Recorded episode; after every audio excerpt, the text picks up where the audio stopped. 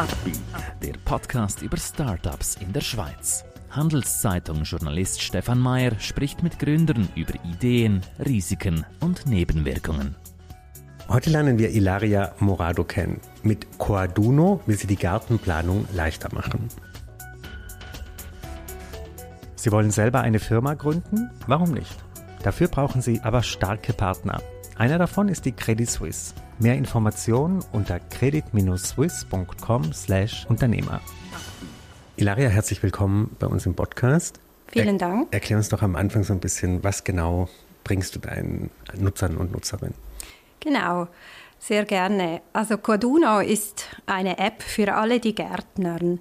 Es ist ein kompakter, personalisierter Gartenplaner, der ähm, ja, ganz viele interessante Funktionen birgt. Mhm. Personalisiert darum, weil wir doch äh, über das Onboarding der App ganz viele In Vorinformationen liefern.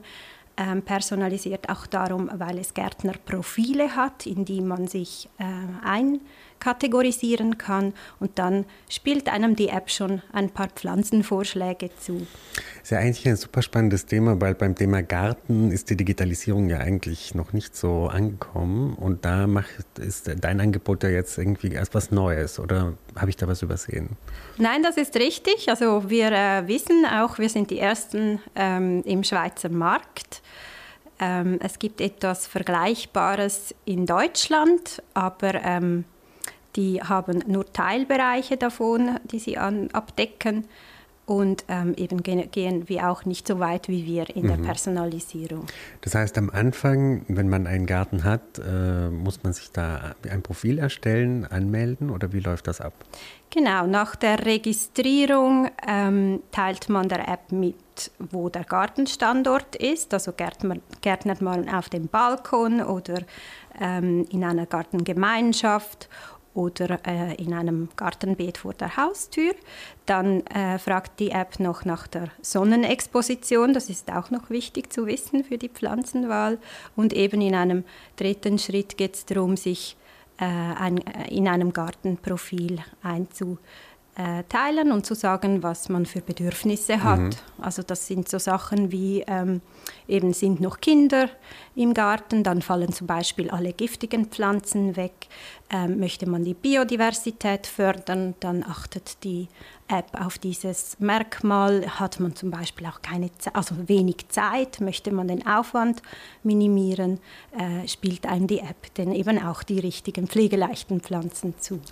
Und man kann die Pflanzen dann direkt in der App bestellen oder wie funktioniert das dann? Nein, das nicht, aber man, also man kriegt zuerst mal eben eine Auswahl, also einen Vorschlag und man kann sich äh, durch diese Auswahl swipen. Also das ist so das Prinzip der ähm, Dating-Apps, mhm. also so annehmen oder refusen. Und wenn man dann eine äh, Pflanze interessant findet, kann man sie dann in einen Einkaufswagen verschieben und eben dann der App sagen, ich habe sie dann definitiv eingepflanzt oder nicht. Mhm. Genau. Wie bist du auf diese Idee gekommen? Wann hast du gemerkt, äh, das könnte ein Bedürfnis sein von Kundinnen und Kunden? Ja, die Idee ist eigentlich wirklich aus einem eigenen Bedürfnis entstanden. Ähm, meine Familie und ich, wir gärtnern seit über zehn Jahren und ähm, in einem Generationengarten. Und da konnte man sich schon äh, mal ähm, zu nah oder tritt man sich gegenseitig schon mal auf die Füße. Da äh, gibt es ein lustiges Beispiel ähm, von mir und meinem Vater. Also ich habe dann in einer minutiösen Arbeit einen Nachmittag lang meine, äh, mein Saatgut ausgestreut in einem Gartenbeet und zwei Tage später habe ich gemerkt, oh, da stehen ja äh, Setzlinge und mein Vater hat dann dort seine Setzlinge eingesetzt und dann war natürlich keins von beiden dann richtig, richtig ja. Also die Arbeitsorganisation war, war, schon immer ein großes Thema, aber auch eben das ähm, verfügbare Gartenwissen, also auch zu wissen, wann muss ich welche Aufgaben verrichten, äh, was kann ich tun, wenn meine Kulturen von Schädlingen befallen sind. Mhm. Wir hatten wir haben immer noch sehr viele äh, Gartenratgeber, aber die hat man halt dann einfach nie zur Hand, wenn mhm. man im Garten steht. Gibt es auch Tipps zur, ich stelle mir das jetzt vor, man hat eine Fläche und dann überlegt man vielleicht, wo kommt das hin, wo kommen die Tomaten hin? Gibt es da auch Tipps äh, zur Platzierung der Pflanzen? Genau, also Tipps in dem Sinn eigentlich nicht. Also wir möchten unsere User nicht ähm, bevormunden, aber wir haben zum Beispiel einen Gartenplaner als Funktion innerhalb der App, der prüft, ähm, ob die Mischkultur eingehalten ist, weil es effektiv so ist, dass äh, sich gewisse Pflanzen ähm, gegenseitig ähm, also die können voneinander profitieren. Mhm. Und wenn sie halt eben nicht gut zueinander passen und sogenannte schlechte Nachbarn sind, dann äh, können sie sogar einfach krank werden dadurch. Mhm. Genau. Wie bist du, also vielleicht kannst du noch ein bisschen den Weg beschreiben jetzt zur Gründerin. Ähm, wie bist du zu dem in die Rolle reingewachsen? In die Rolle äh, als, als Gründerin. Mhm.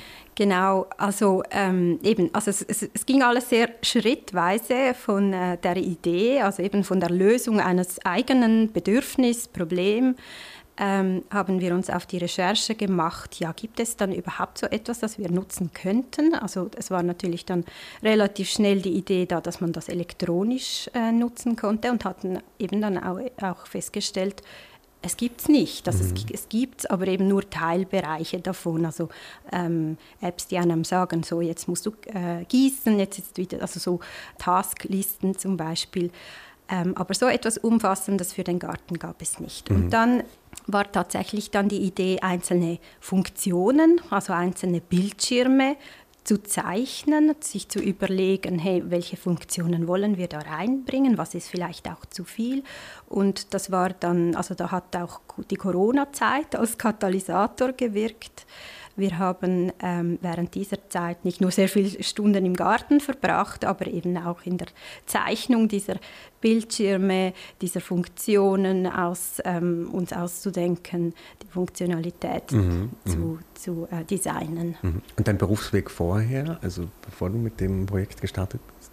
Ja, also ich habe einen ähm, Finanz-Background, also ähm, mein Partner auch. Also wir sind beide kommen äh, aus der Finanzbranche und ich habe dann ähm, eine Weiterbildung gemacht in Kreativitätstechniken. Also ich bin so äh, sehr stark im kommunikativen, kreativen, gestalterischen Bereich und er hat ein, ein, also auch einschlägige Weiterbildungen in Sachen Digitalisierung mhm. und neue Technologien. Mhm.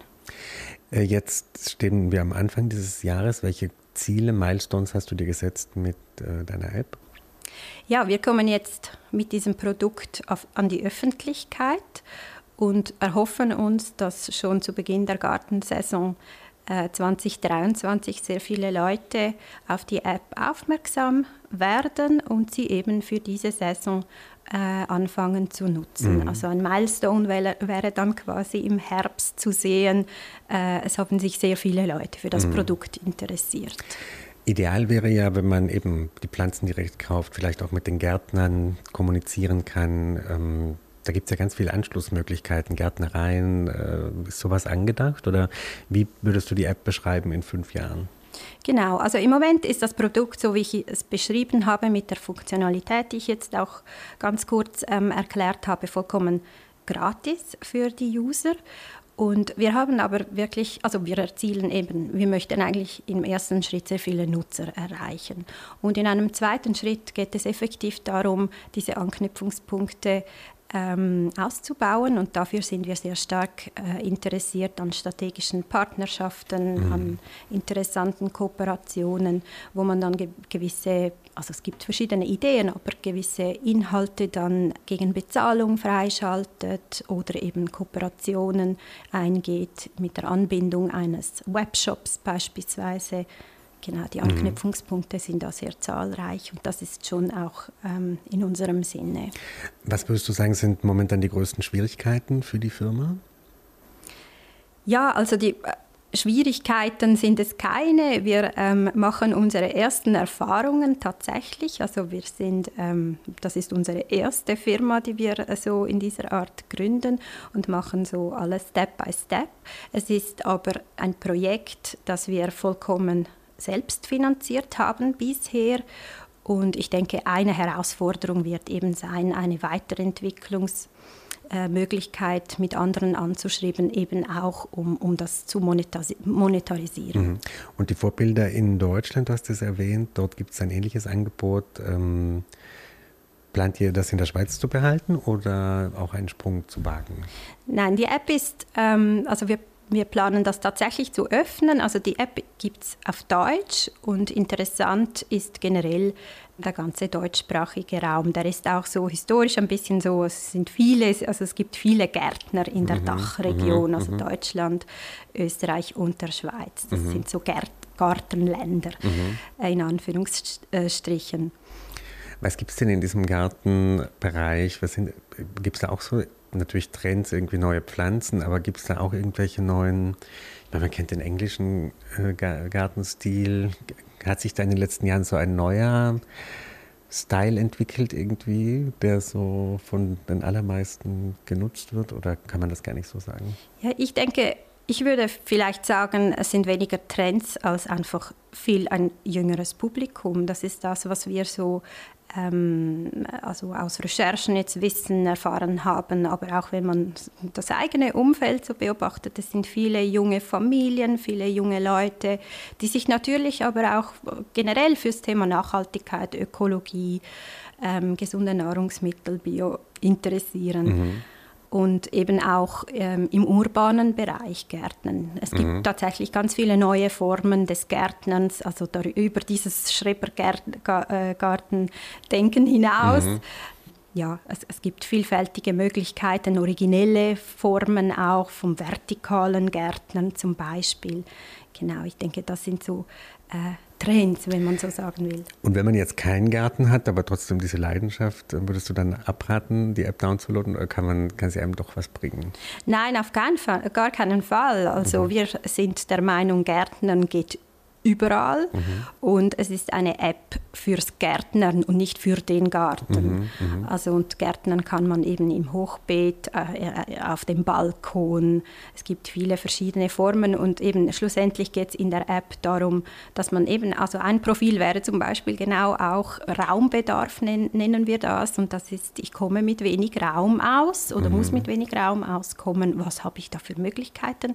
Und da sind eben die Pflanzenvorschläge, denke ich, ähm, sehr interessant.